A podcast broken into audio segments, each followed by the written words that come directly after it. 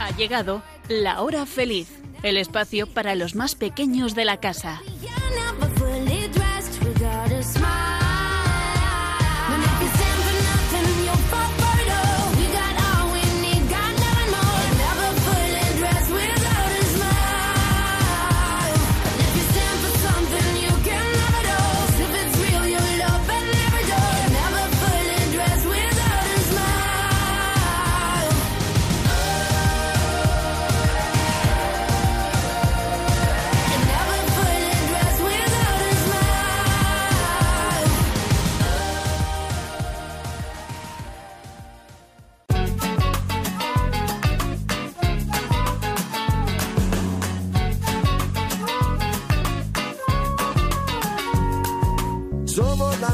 Semilla del futuro de la vida.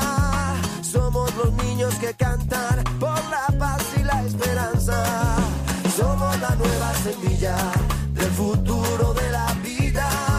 Somos los niños que cantan por la paz y la esperanza. Muy buenas tardes a todos. Bienvenidos a la hora feliz. Es la hora de los niños. Os saluda Inmaculada Ballesteros después de casi dos meses, porque en, en Semana Santa, en abril, no tuvimos programa, pero han sido justo dos meses que han cambiado el mundo. Os hablo desde casa, dada la situación que estamos viviendo, pero acompañada. Esta vez no de niños que salen del cole, como sería lo normal a estas horas, o de la parroquia, sino que hoy me acompañan dos de mis hijas, Inma y Esther. Buenas tardes, chicas. Hola. Buenas tardes. Que son parte ya de esta misión de dar a conocer a Jesús a los niños, ¿no? Ya sois parte de esta Sí. de Radio María. Bien, pues hoy tenemos muchas cosas que compartir con todos vosotros, queridos niños, ¿verdad? Muchas cosas que contar, Yo tengo ganas de contar muchas cosas. muchas cosas que has vivido en dos meses aquí en casa encerrada, Bueno, encerrada, pero. pero con eh, mucha intensidad. Sí. ¿eh? Porque hemos vivido, hemos tenido un tiempo muy intenso, muy intenso, ¿no? mu- mucho, mucho. Bien, pero antes de contar todo esto, vamos a hacer como un pequeño resumen, un sumario de lo que vamos a ver. ¿Os Pues parece? vamos allá. Venga, vamos allá. Hoy 5 de mayo, martes de la cuarta semana de Pascua, seguimos viviendo de la alegría de saber que Jesús está vivo, ¿no? Bien, pues camina con nosotros. Si cabe ahora aún más, chicas, en este tiempo eh, concreto que estamos viviendo, está más vivo que nunca. Y sabemos que algunos de vosotros, queridos niños, habéis pasado por momentos de preocupación, de miedo, que algunos habéis vivido la pérdida de algún ser querido en esta pandemia y quizá os hayáis hecho alguna pregunta. Sí. A lo mejor habéis hecho alguna pregunta a Dios. En este tiempo, porque yo sé que vosotros escucháis muchas cosas, las procesáis, las pensáis y luego surgen dudas y preguntas. Bien, pues hoy hablaremos con Gabriel Benedicto, párroco de la Iglesia de la Virgen de la Paloma en Madrid, y será él mismo quien responda a las preguntas que los niños os habéis hecho en este tiempo. ¿Vale? Vale. Yo he hecho una recopilación de preguntas y luego se las vamos a hacer a él. ¿Os parece? Pues perfecto, porque así ya tenemos las. las. en vez- eh, las soluciones, por así decirlo. Bueno, un sacerdote es la- una imagen de Jesucristo en la tierra y como están muy cerca de Dios, pues queremos saber ellos qué, qué nos dicen, qué consejo nos dan. Perfecto.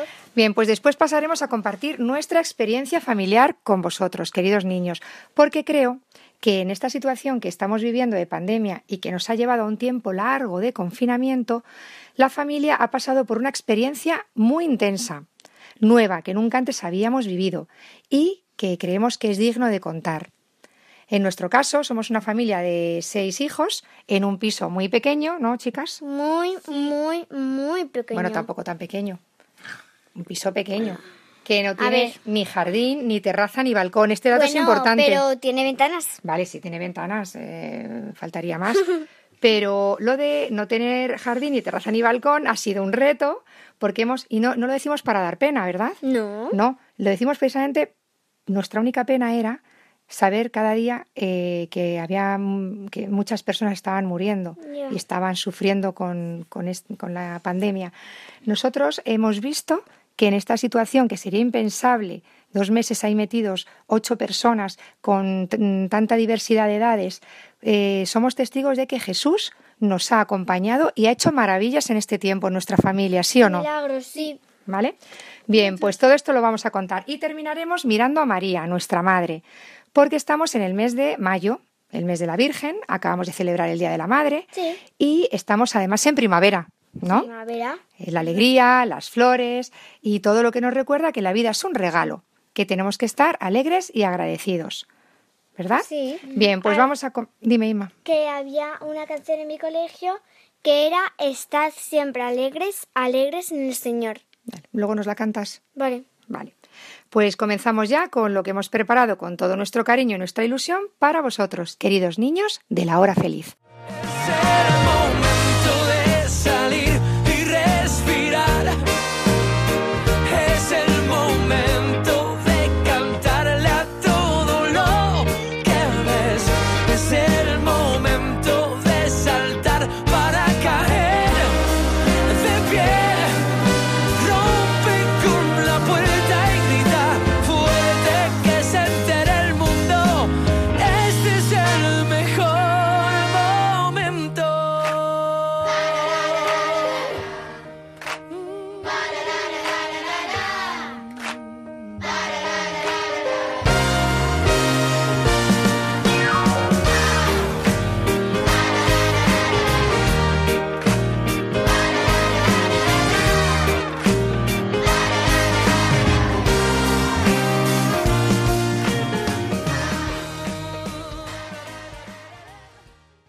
Vamos ahora con la parte litúrgica, el momento en el que estamos ahora mismo, que es la, Pascua. la Pascua.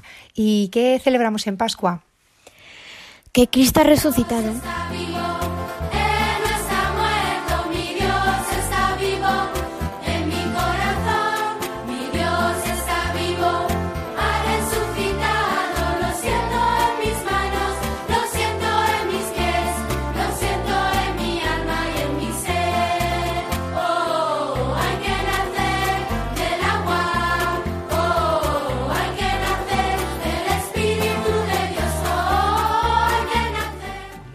Resucitado. Y bueno, ya sabéis que la Pascua eh, dura 50 días, 50 días de alegría, de fiesta, porque Jesús ha resucitado. Sí. ¿Y qué significa Pascua? Paso del Señor en nuestra vida.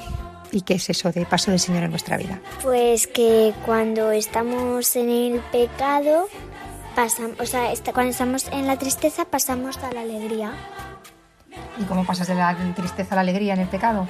con Jesús. Con Jesús. Eso es lo importante. Muy bien. Que Jesús viene a darnos una luz cuando estamos en, en la oscuridad, en la oscuridad por nuestros pecados o porque tengamos algún, algún problema.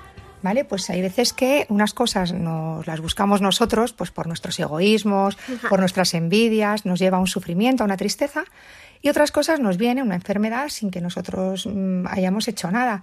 Bueno, pues en cualquier caso, siempre tenemos a Jesús, siempre podemos tener a Jesús al lado que nos va a acompañar en esos momentos que son eh, difíciles para llevarnos a, a la luz para llevarnos a la alegría. ¿Y cómo puede estar una persona que está sufriendo, cómo puede estar alegre si está sufriendo? Pues con Jesús, con Jesús todo, todo cambia. Todo cambia. O sea, imaginaos que estáis en un, en, un túnel, en un túnel oscuro, oscuro, muy oscuro, no hay nada de luz. ¿Qué sentís? Miedo. ¿Miedo? Mucho miedo. ¿Mucho miedo? ¿Qué más? Eh, pues tristeza. Tristeza, ¿vale? Imaginaos que estáis solos y de repente aparece una luz. Es como que, uy, bien, ya sé por dónde, por dónde puedo ir. Y además una luz o que viene de una persona que te, que te tranquiliza, que te dice, soy yo, Jesús. Tranquila, que te voy a acompañar en esta enfermedad, en esta situación que estás ahora, pues de, de rabia porque tienes envidia de algo y no, no has conseguido lo que querías. Ven, que yo te voy a tranquilizar, que yo te voy a mostrar todo lo que Dios te quiere, aunque no tengas esas cosas, que eso es- no es nada al lado de lo que Dios te quiere, y entonces empiezas a ver todo diferente. ¿Verdad? Acabamos de, de escuchar este domingo la- el Evangelio del Buen Pastor. Sí. ¿Vale? Oímos su voz y nos tranquilizamos. Pero cuando oímos la voz del que nos altera, que nos dice, venga, ataca, ataca ahí, si te ha quitado esto, tú a por más, pues nosotros nos revolvemos, ¿verdad? Nosotros estamos hechos Claro. para pastar en pastos tranquilos. que es, son los que nos da Jesús. Bueno, pues todo esto es lo que nos trae la Pascua. Esto es Pascua.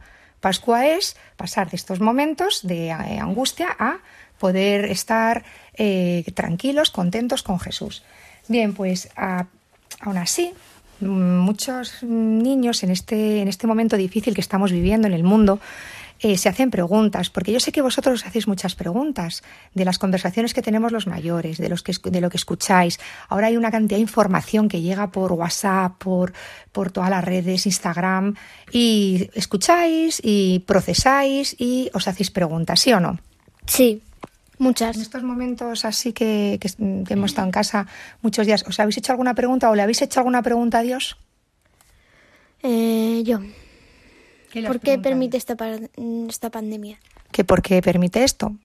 Hoy tenemos la suerte de tener a un sacerdote que nos mm, va a acompañar eh, desde otro sitio, porque va a ser por teléfono, nos va a atender por teléfono y nos va a responder a todas las preguntas que yo tengo aquí recopiladas de preguntas que se han hecho los niños, algunos de catequesis, otros vosotras, por ejemplo, esa pregunta que ha hecho Esther, ¿vale?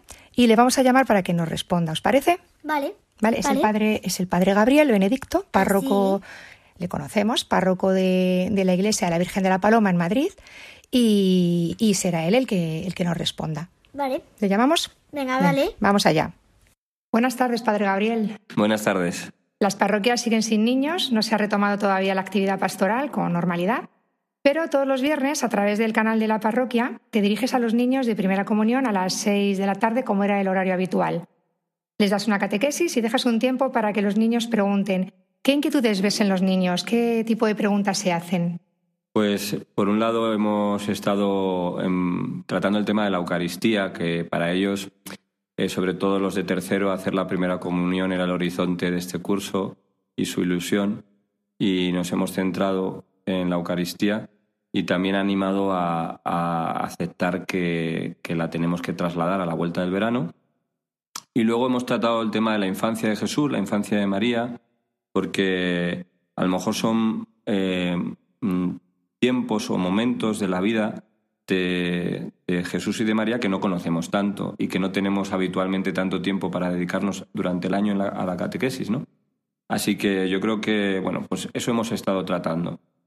Padre Gabriel, ¿cómo le explicas a un niño que es consciente de la situación que estamos viviendo, incluso que ha podido sufrir la pérdida de algún ser querido, que Jesús está vivo en medio de esta pandemia? Pues justo hoy eh, estamos celebrando el domingo de eh, Jesús, el buen pastor. Y mm, la experiencia de la muerte y del sufrimiento eh, es una parte de la vida que de peregrinos aquí en la tierra que Él nos tiene que guiar. Aunque atraviese cañadas oscuras, nada temo porque tú vas conmigo. El modo en el cual aparece esa llamada a la vida eterna, cómo moriremos, cuándo partiremos, no lo sabemos. Ahora hemos visto que han partido muchos por el coronavirus, pero eh, otro día pues puede ser otro nombre, eh, otro momento. Lo que sí que sabemos es que el Señor prepara a cada persona cuando termina su vida en la tierra eh, con un deseo de conversión, con un poder decir todo se ha cumplido si nosotros nos dejamos eh, guiar por el Señor. Así que eh, el- el aspecto de la muerte tal como nosotros vemos no es lo importante, sino que Dios siempre lleva la vida de cada persona, que no sabemos los días que vamos a vivir, Él lo sabe y Él nos prepara para ese momento, no nos deja solos y nos acompaña. ¿no? Repito, el Salmo dice, aunque tra- atraviese cañadas oscuras, nada temo, porque tú en el momento de la muerte también estás conmigo. Los niños, con su espontaneidad, con su naturalidad, se han hecho preguntas en estos días y una de ellas que nos han trasladado es ¿por qué permite Dios esta pandemia? Mm. Hay muchas veces que ¿por qué permite Dios el incendio de un bosque? Bueno, pero es que detrás hubo un piromano que, que ha prendido fuego al bosque. ¿Y por qué permite Dios que haya hambre en el mundo? Es que detrás hay muchos gobiernos egoístas que no comparten. Así que muchas veces eh, la pregunta de por qué Dios permite es porque nos ha dejado libres, nos quiere tanto que nos ha dejado libres y muchos de nuestros sufrimientos son piedras que tiramos a nuestro tejado. Así que ahora cuando tenemos que enfrentarnos una, a una enfermedad, eh, que no tiene un origen en nosotros, ni nosotros somos responsables de, de ese- de esa enfermedad, pues todos tenemos que mirar a Cristo en la cruz. Fíjese lo que me pregunta un niño. Eh, me ha hecho gracia. Cuando acabe todo esto, ¿vamos a ser mejores? Mm, Lo que es genial en Dios es que tiene la capacidad de hacer que lo malo sea bueno. Si, por ejemplo, de repente en un verano quemamos todos los bosques de, de Galicia, uno toma conciencia del valor de la naturaleza y, como reacción, la cuidamos más. Pues en este momento eh, nos hemos dado cuenta de muchas cosas que teníamos y que no valorábamos, o se ha despertado en nosotros eh, la percepción de cosas que habían muerto. Y pongo ejemplos. Cosas que teníamos y que no valorábamos. Eh, estar en familia. Yo el otro día hablé con un chico que digo, ¿qué estás haciendo? Estamos jugando en Monopoly, hace años que no lo hacíamos. Algunos hemos descubierto que ya no dábamos tiempo a la familia. Siempre no hay ninguna familia ideal, pero yo creo que todos nos hemos dado cuenta de que eh, vamos todos a nuestra bola. Otra cosa, por ejemplo, que hemos descubierto es que teníamos muchas cosas de las que nos quejábamos. Ahora aplaudimos a los médicos, pero siempre nos quejamos de la sanidad.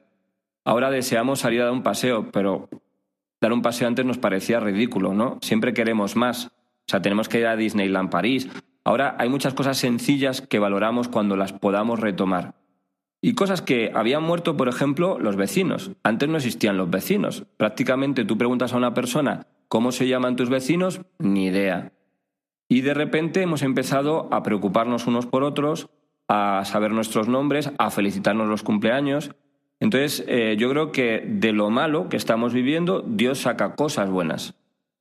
Bueno, esta pregunta la he cogido de, de las preguntas que te hacían en el canal de, de la parroquia. ¿Cómo era el carácter de Jesús cuando era niño y qué haría Jesús si hubiera vivido este momento?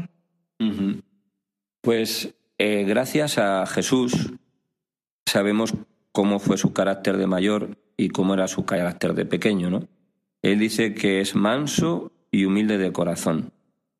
Y Jesús fue un niño que no hizo uso de la violencia, que no, no se enfadaba, no empujaba, no se enfrentaba. Me recordaba también a, a la vida de, de Francisco, a quien se le apareció la Virgen en Fátima, que evitaba las peleas y que mm, de alguna manera decía, pues ¿qué más da? ¿Me quitas esto? Toma, para ti. Sea, Jesús en ese sentido no se enfrentaba, se lo va a decir a- de mayor a, a Pilato. Mi reino no es de este mundo, yo no me peleo por las cosas de aquí. Si me das o no me das la pelota, no te voy a pegar. Si mi reino fuera de este mundo, entonces mm, mm, pues vendría una legión de ángeles. Entonces Jesús no era violento y por otro lado era humilde. Porque el humilde es aquel que vive para gloria de Dios, vivía para la gloria de su Padre. Él se ponía, por así decirlo, en obediencia a su Padre por debajo de su Padre, siendo Dios, hijo de Dios, pero su alimento era hacer la voluntad de su Padre. Así que eh, Jesús, en ese sentido, se ponía a los pies de todos los hombres. Siendo Dios, se hizo hombre y siendo hombre se hizo siervo de una persona pues, que está discapacitada, de un enfermo de lepra, de una persona que, pues, que uno desprecia porque está es un borracho. Jesús, en ese sentido, no se, no, no se consideraba superior a nadie como nosotros hacemos tantas veces. Y por otro lado, obediente a sus padres. Cuando le dice a sus padres, eh, eh, con 12 años, vosotros no sois mis padres como tal, estoy en la casa de mi padre, dice que volvió con ellos, pero vivía sujeto a su autoridad, les obedecía. Trabajaba con su padre, le obedecía a su padre en lo que le indicaba en el trabajo. Era un niño en ese sentido obediente y luego muy piadoso, porque era un niño que estudió, tuvo que aprender a leer, a escribir el hebreo, a memorizar la escritura, a ir a la sinagoga con su padre y a participar ¿no? de la fiesta judía que era el sábado. Pues eh, podríamos decir, pues un niño eh, eh, normal, normal en todo, menos en el pecado, porque no pecó. Un niño que jugaba, un niño que también tenía sus travesuras, eh, un niño que iba creciendo en estatura, que también aprendía datos, cosas que le enseñaba su padre, ¿eh? porque se hizo hombre, verdadero hombre, por amor a nosotros, y tuvo que ir creciendo en estatura, sabiduría y gracia. Bueno, Padre Gabriel, terminamos nuestras preguntas con María. En este mes tan especial que tantos colegios y parroquias dedican a María en sus distintas advocaciones, ¿qué les dices a los niños para que desde sus casas sigan teniendo presente a María? Pues la Virgen María es como un don que Dios nos ha dado en la cruz, ¿no? Jesús dijo ahí tienes a tu madre. Y es tan humilde que espera que la descubramos. Lo primero que tenemos que hacer es que descubrir, que está ahí. A muchos cristianos descubren después de muchos años la presencia de la Virgen María como, como Madre nuestra, eh, como cuando te vas haciendo mayor y empiezas a valorar lo que tu madre hizo por ti, que siempre estaba ahí, ¿no? apoyándote en los estudios, eh, volviendo a empezar. Eh, primero es descubrir a María. ¿Quién es María? Pues es nuestra madre en la fe. Ella sabe que somos débiles, que tropezamos y que a veces dudamos. Entonces, desde ahí, ¿qué podemos hacer en este mes de mayo? Pues que en este tiempo de convulsión, de enfermedad, no dudar nunca del amor de Dios. No pensar nunca que Dios no nos quiere o que Dios nos abandona, sino saber que Dios está con nosotros todos los días hasta el fin del mundo. ¿Cómo hacer esto? Pues haciendo una pequeña oración al empezar o al terminar el día, haciéndola presente en nuestra vida y terminando diciendo, María, eh, eh, Madre nuestra, ayúdame a no dudar nunca del amor de tu Hijo. Además, sabemos que María acude al encuentro de sus hijos especialmente en la hora de la muerte. Para las personas que han vivido la pérdida de familiares eh, desde sus casas sin poder acompañarles, ¿qué palabra de consuelo les puedes dar? Pues lo que ha sido muy duro es no poder acompañar a veces al, familiar, a veces eh, no poder eh, velar el cuerpo o tener un funeral y ser acompañados ¿no? también por la familia. Y mm, justo eso es lo que vivió la Virgen María. A Jesucristo lo, asesinaron y lo bajaron de la cruz un viernes, caía la tarde y era sábado. Y tenían rápidamente que enterrar a los que habían sido ajusticiados y no hubo tiempo, no hubo despedidas. Se le, se le arrancó el cuerpo de Jesucristo de las manos a la Virgen María y solo se le puso una sábana y cerraron rápidamente antes de que cayera el sol la, la tumba. Al día siguiente María tampoco pudo ir a la tumba. No pudieron hacer nada porque era sábado. Tuvo que esperar hasta el tercer día la alegría de la resurrección. Ella sabe también incluso de eso, de tener que despedir a un ser querido rápidamente, pocos, eh, a distancia. Lo importante es que nuestros seres queridos saben lo que podemos y lo que no podemos hacer. Lo primero es no tener sentimiento de culpa. Habéis hecho lo que podíais hacer y vuestros seres queridos lo saben. Eh, buscar el momento oportuno a partir del día 11 de mayo, que se reabren las parroquias para celebrar la misa, pues un lugar, una parroquia donde celebrar el funeral, porque es una obra de misericordia rezar por ellos. Y, luego eh, el luto. Mm, tiene que hacer un clic que es eh, mi madre, mi hermano, el que haya muerto, mi padre, son tus hijos. Y por encima de todo, tú les quieres. No es mi padre, es tu hijo. Y el luto se hace bien cuando tú dices, pues si es tuyo, lo pongo en tus manos. Tú sabías el día y la hora, tú eres sabio, tú eres, bueno, y yo lo acepto. Y entonces el dolor y la separación eh, está presente, pero también la aceptación ¿no? de hasta pronto, nos veremos. Padre Gabriel, muchas gracias por acompañarnos y atender a nuestras preguntas. Sabemos que siente mucha devoción hacia la Virgen de la Paloma, especial protectora de los niños. Le pedimos desde la hora feliz de Radio María que encomiende a todos los niños del mundo. Pues eso está hecho y muchas gracias.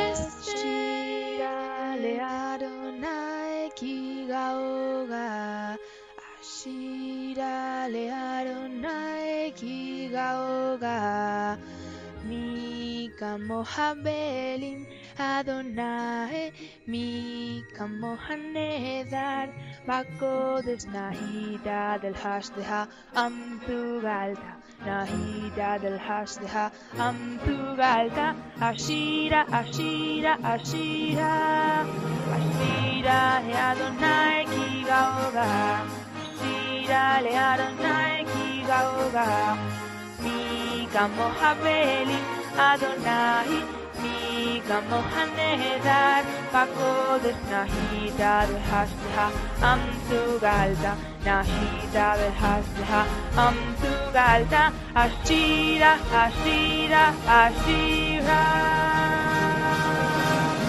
Podrás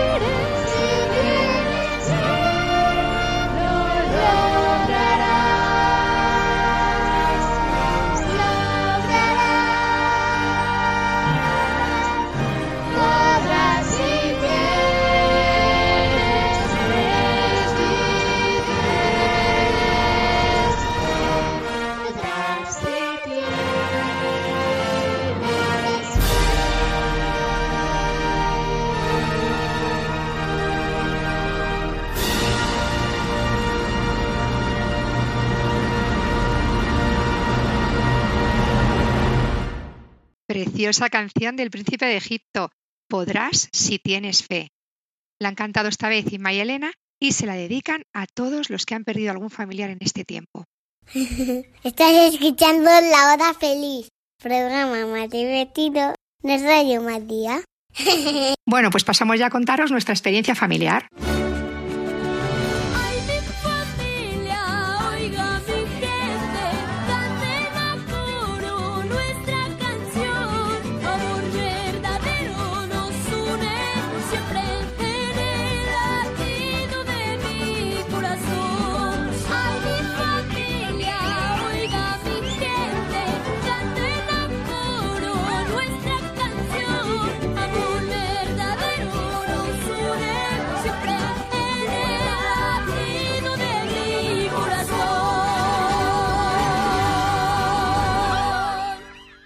Y han cambiado muchas cosas. No estamos acostumbrados a pasar tanto tiempo juntos, ¿verdad? No, No habíamos vivido nunca esto. Bien, pues nosotros en nuestro caso hemos tenido que estar además muy apretaditos porque ¿cuántos somos, Esther? Cuéntanos. Eh, pues yo tengo cinco hermanos y somos seis hermanos en total y los padres también. Todos tenemos mucho genio, pero nos pedimos perdón enseguida. ¿Qué pasa? ¿Que te lo tienes apuntado ahí lo de que tenemos mucho genio? No, no, no lo tengo apuntado para nada. Vale, pero es verdad, es verdad. Tenemos mucho carácter y todavía entonces más difícil. Además de ser muchos en un espacio pequeño, todos ahí con nuestro carácter y queriendo poner las cosas en su sitio. Vale. Y mm, a ver, cuéntanos que- quiénes son tu- todos tus hermanos. Pues está Sara, que tiene 19 años. ¿Mm? Está también Elena, que tiene 18 años. Está también Juan, que tiene 15 años. Luego, Luego voy yo, soy la cuarta. Eh, yo tengo 13 años. sí. Inma tiene 9 años. Y Miguel tiene 3 años. Y había mucha diferencia de edad entre unos y otros, mucha diversidad. Y entonces, yo pregunto, ¿ha sido fácil, cada vez que íbamos a hacer algo juntos, era fácil ponernos de acuerdo con tanta diversidad de edades? Porque una- la mayor 19, el pequeño 3. ¿A, a qué podemos jugar con una de 19 y otro de 3? Complicado, ¿no? Pero oye, al final, ¿hemos jugado juntos? Eh, sí, a Sí. juegos, al Ah, parchís, a todo. Pero sin Miguelito. Alguna vez Miguelito no estaba porque ya estaba dormido, pero cuando estaba, pues hasta hemos montado en el salón, que no es muy grande, un campo de fútbol por Miguelito. Hemos Sí. hecho muchas cosas, ¿verdad? Que parecían impensables cuando nos dijeron que teníamos que estar todos juntos ahí, porque claro, tenemos de universidad, de secundaria, de, de primaria, de infantil. No sabíamos si iban a ser solo los de primaria e infantil. Si lo- el caso es cuando nos enteramos que es que todos tenemos que estar ahí. Luego ya llega papá que va a hacer teletrabajo en casa y ocupa una habitación sola para él, con lo cual nos queda una habitación menos a todos los demás. Pues claro, ¿cuántas habitaciones tenemos? Tenemos tres habitaciones. Luego el salón y la cocina. Y mi padre ocupaba una casi todo el día. Pues entonces no nos quedaban dos habitaciones y el salón que estaba... Es, mira, eh, o sea, nosotros lo que teníamos era una habitación de mis padres, una habitación de mis hermanos y otra habitación para mí y para mis hermanas. Entonces, mi padre se metía en la suya y mi hermano se metía en la suya también y mis hermanas en, en mi habitación Que sois cuatro. también suya. Claro. Y nosotras no teníamos hueco porque eh, solo tenemos una mesa en nuestra habitación y pues nos teníamos que ir al salón. Pero luego resultaba que Elena se ponía a tocar el piano y nos quedaba ocupado el salón. A ver, a ver, que estás metiendo mucho rollo. Total, que tuvimos que hablar un día y organizarnos porque... Y no nos olvidemos del sofá cama. Bueno, sí, pero a ver, vamos por partes. Un día tuvimos que, que quedar todos por la noche para hablar porque veíamos que cada vez que había una, eh, una clase por videollamada o una videoconferencia, pues no había suficientes habitaciones para todos ni ordenadores, Ya. ¿verdad? Sí. Entonces, ¿qué hicimos? Bueno, pues una noche empezamos como a organizarnos y decíamos, a ver, a mí mañana me toca. Tengo a las 10 clase de econometría, a las 12 tengo un examen de no sé qué y a, la, y a las 5 tengo clase con no sé quién. Entonces, otro, bueno, pues yo tengo a la una clase con mi profesor. Y decíamos, vale, coincide porque los dos tienen clase, pues entonces os dividimos en habitaciones. Y así, y pues como que ahí nos, nos organizamos mejor. Claro, y tuvimos que habilitar hasta la cocina. Claro, si Alguna estaba vez- bien hecha, pero bueno. Si estaba, si la había recogido al que le tocaba la cocina, claro. Porque esa es otra, teníamos que llevar mucho rigor a la hora de recoger lo que le tocaba a cada uno. Y en eso también hemos ganado, porque nos hemos organizado un poco mejor. Ya. ¿No? Y- Dime, dime. Y luego que también eh, estábamos como al organizarnos mejor, hemos tenido muchísimas menos peleas. Bueno, hemos tenido discusiones y peleas, pero eh, yo he notado una cosa, pues que enseguida nos teníamos que poner bien. Sí. ¿Vale? Cosas que a lo mejor eh, tienes un pique, como decís vosotras, y luego me voy corriendo al cole y ya cuando vuelvo ni me acuerdo lo que había hecho, a lo mejor el otro lo ha, lo ha guardado ahí. Sin embargo, aquí continuamente estábamos pidiéndonos perdón por Ya. cosas o poniéndonos o intentándonos poner de acuerdo, Sí. ¿no?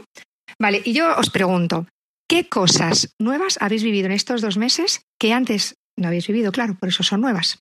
Pues hemos jugado en familia. Hemos jugado en familia, que además todos juntos, que eso llevamos mucho tiempo sin, sin hacerlo. ¿Qué más? Hacer cosas sin prisas y eso.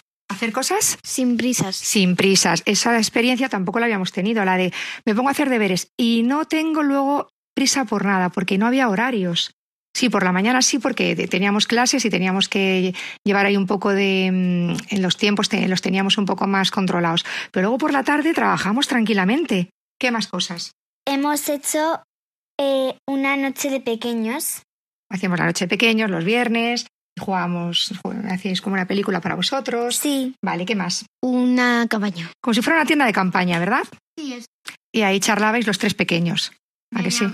Veíamos pelis. Vale, ¿y qué más? Y también le, le dábamos el desayuno a mi padre. Eso estoy viendo aquí que habéis apuntado, que habéis llevado el desayuno a papá. ¿Cuándo antes habéis podido llevar el desayuno al trabajo a papá en medio de la mañana? Nunca. Nunca. Más papá se iba muy pronto y, No nos da tiempo. y no podíamos hacer eso. Entonces él ha podido ahora tener a las diez y media o así, once, Sí. unas tostadas Y un, zumo, de, naranja, de naranja o a veces de limón. o de limón, dependiendo, ¿verdad? Sí. Pues estas cosas, estas pequeñas cosas que, que hemos vivido, pues nos han hecho felices, nos han hecho, eh, hemos estado muy contentos. Mirad, tengo aquí una frase de San Francisco de Asís que dice, yo necesito pocas cosas y lo poco que necesito, lo necesito poco. O sea, poco, poco. que no hacían falta tantas cosas de cine, cumpleaños, celebraciones, este ritmo que llevábamos cada... eh, ahora necesito comprarme no sé qué que se me ha quedado pequeño. Ahora era un ritmo que, que llevábamos y que asumíamos ya como necesario e imprescindible, eh, que, que, pues no era, no era tanto. No. Y sin embargo hemos podido estar muy a gusto con las cosas, con estos pequeños detalles. Porque esta frase que dice San Francisco de Asís tiene mucho que ver con otra frase que dice Santa Teresa de Jesús. Dice, solo Dios basta.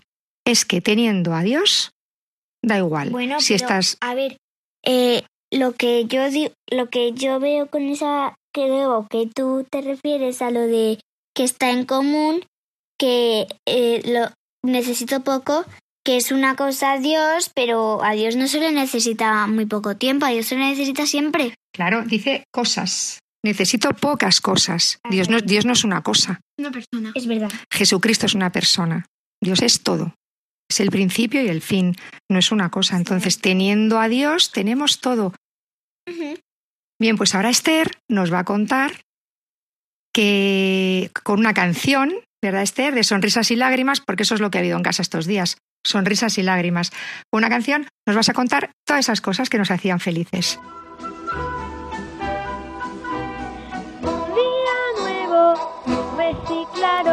Página en blanco, risas y llantos.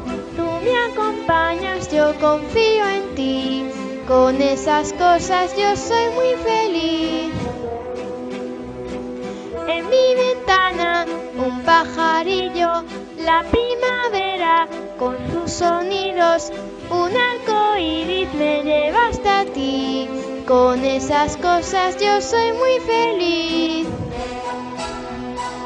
Con mi familia, música y palmas, papá está en casa, paella y charlas. Te necesito, siempre estás ahí. Con esas cosas yo soy muy feliz. Si hay tensiones, discusiones, si yo triste estoy.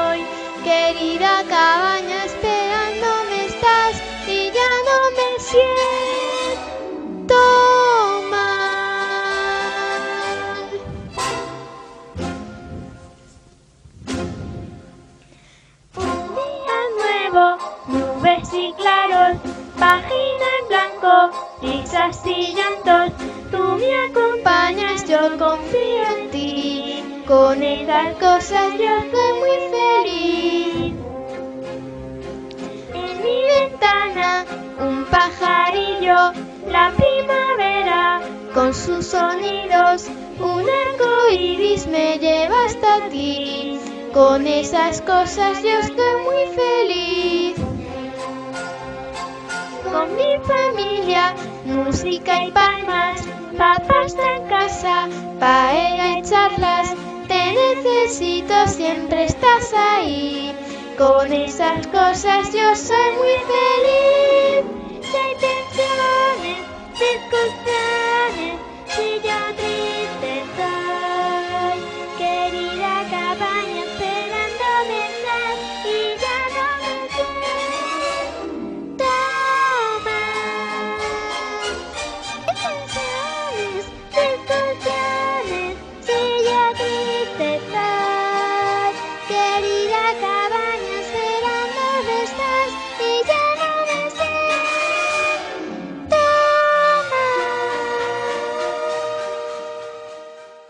bonita esa canción. Vamos a ver un poco qué, qué cosas nos van a quedar ya para siempre. Mm. Con, con lo que hemos vivido, ¿qué, qué nos, Pues- qué nos quedamos que siempre ya recordaremos? Pues que, que nos hemos pedido más perdón. Muy bien, nos hemos pedido muchas veces perdón. Y esto ha- nos ha hecho coger un hábito muy bueno. Yo, por ejemplo, no le tenía. Yo a veces que decía, pues me cuesta mucho pedir perdón y nos hemos eh, acostumbrado, nos hemos habituado más a pedir perdón. Esto es como cuando tienes una contractura muscular y tienes que hacer ejercicio para poder relajar un poco el músculo. Y a base de ejercicio, pues todo eso se va relajando y es- esa dureza pues se va quedando más blandita. Pues con el corazón pasa lo mismo. Cuando nos cuesta perdonar, que pe- pedir perdón y perdonar no es fácil, pero lo hacemos muchas veces, pues ya luego no nos cuesta tanto. Y esto es algo que hemos ganado en este tiempo que hemos vivido todos juntos. ¿Qué más cosas? Eh, nos- no nos hemos recordado casi nada eh, de salir a la calle. Y hemos estado mucho más alegres. Bueno, es verdad que lo de la calle, pues al final tampoco era una cosa imprescindible. Abríamos la ventana, nos daba el airecito y ya está. ¿Sabéis quién vive, quién vive así? Las monjas. Las monjas de clausura viven en, en un monasterio y no salen a la calle y no se mueren, ¿a que no? No. no se mueren. Fijaos, porque además a mí me ha recordado mucho en este tiempo, eh, me he acordado de ellas y me ha ayudado mucho a acordarme de ellas. Además, si, si ellas están eh, años metidas en el, en el Convento. convento, nosotros, porque estemos dos meses en casa, tampoco creo que nos pase nada. No, no, pero que es que no, eh, no estamos hablando de que sea nada malo. Porque es que, mira, os voy a leer un- unas cosas de las monjas para que veáis. A los ojos de un mundo que todo lo mide con medidas de utilidad y beneficio, las monjas y monjes de clausura no sirven para nada. A los ojos del mundo. Ah, vale. que tienen esa, que, con esa medida. Es que has puesto esa cara, claro que sirven. Dice, no tienen escuelas, no ayudan con catequesis o en las parroquias, no dirigen grupos juveniles, no dan clases en institutos o universidades, ni siquiera acogen o cuidan a enfermos o ancianos. En los monasterios de clausura masculinos y femeninos solo rezan, se sacrifican y aman. Fijaos, ¿eh? Ala. Lo que hacen, lo único que hacen es rezar, sacrificarse unos por otros y amar.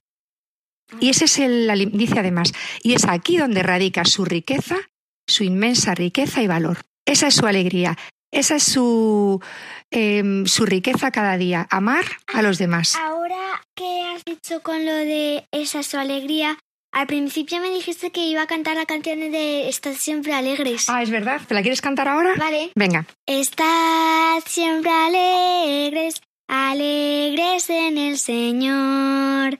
Estad siempre alegres, alegres en el Señor.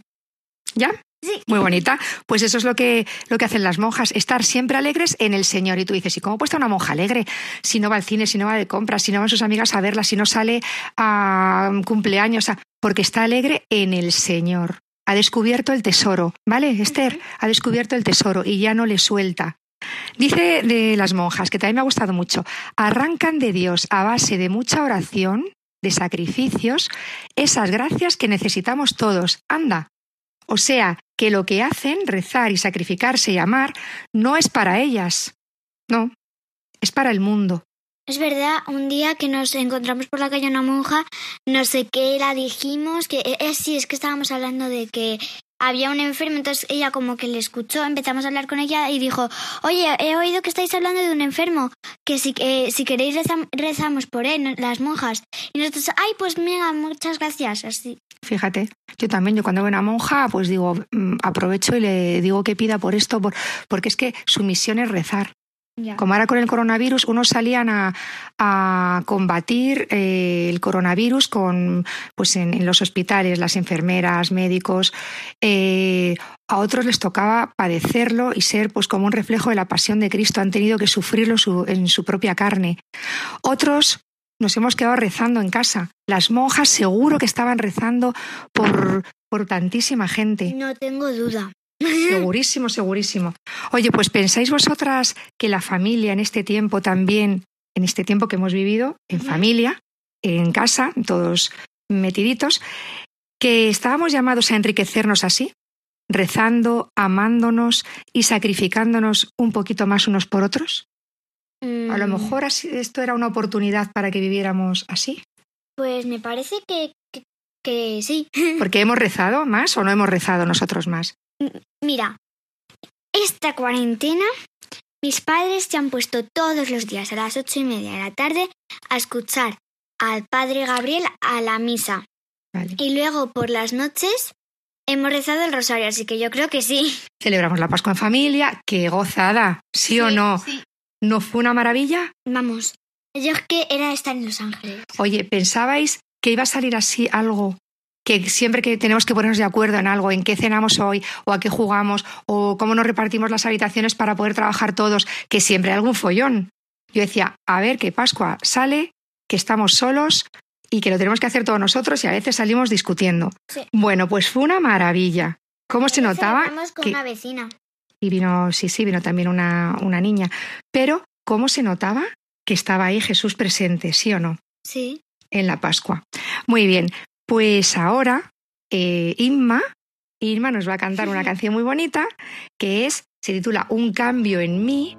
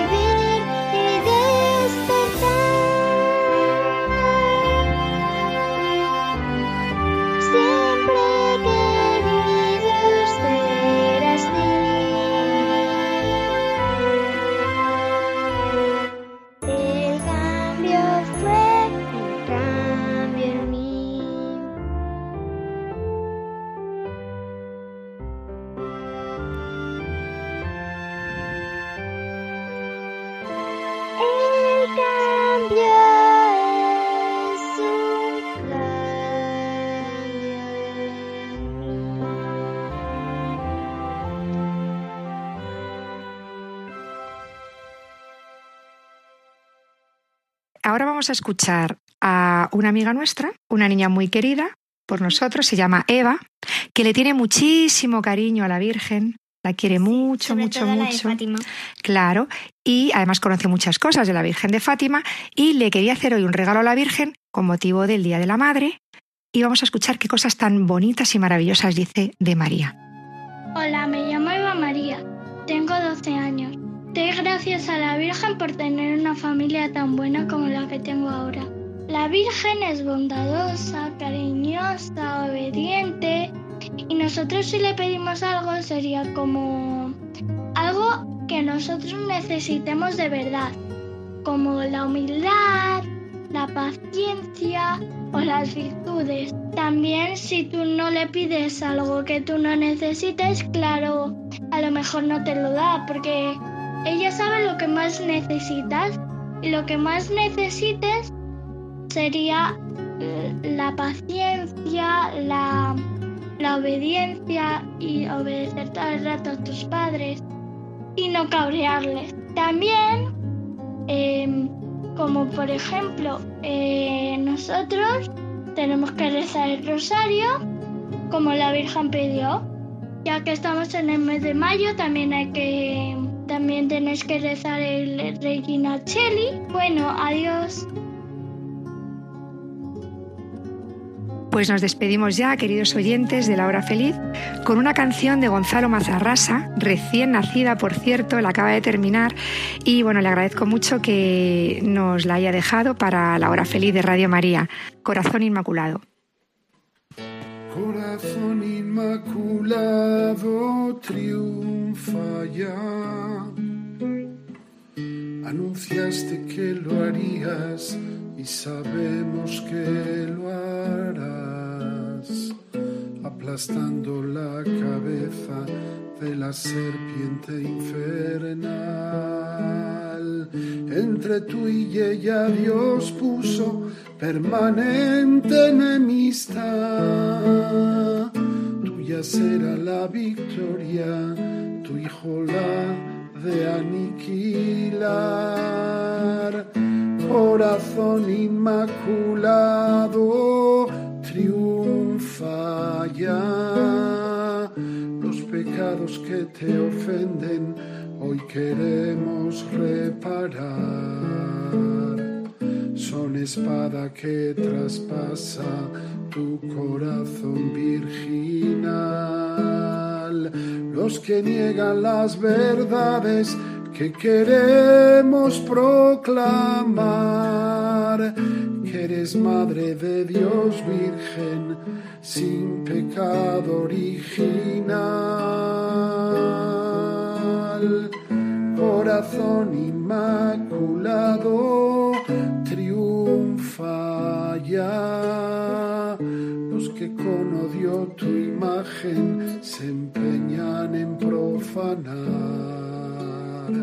los que enseñan a los niños tu santo nombre a ignorar.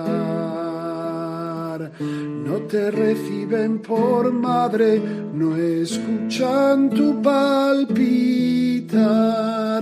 Corazón inmaculado, no saben a dónde van. Corazón inmaculado, triunfa ya. Los cinco primeros sábados son el arma que nos das.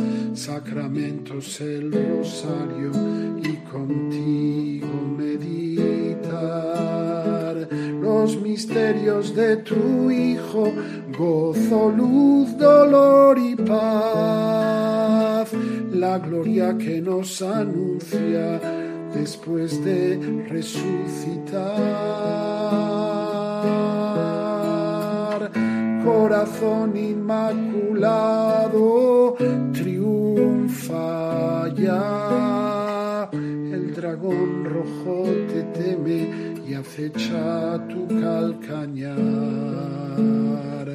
porque sabe que le queda poco tiempo que emplear en perseguir a tu iglesia y en procurar nuestro mal. Corazón inmaculado, no le dejes continuar.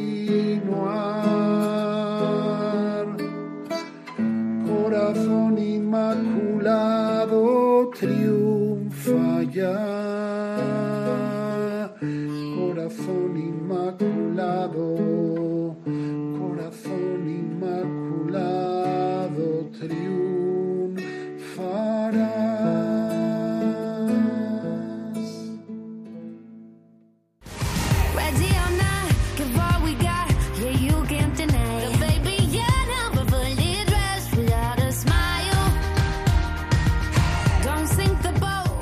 así concluye La Hora Feliz, el espacio para los más pequeños de la casa.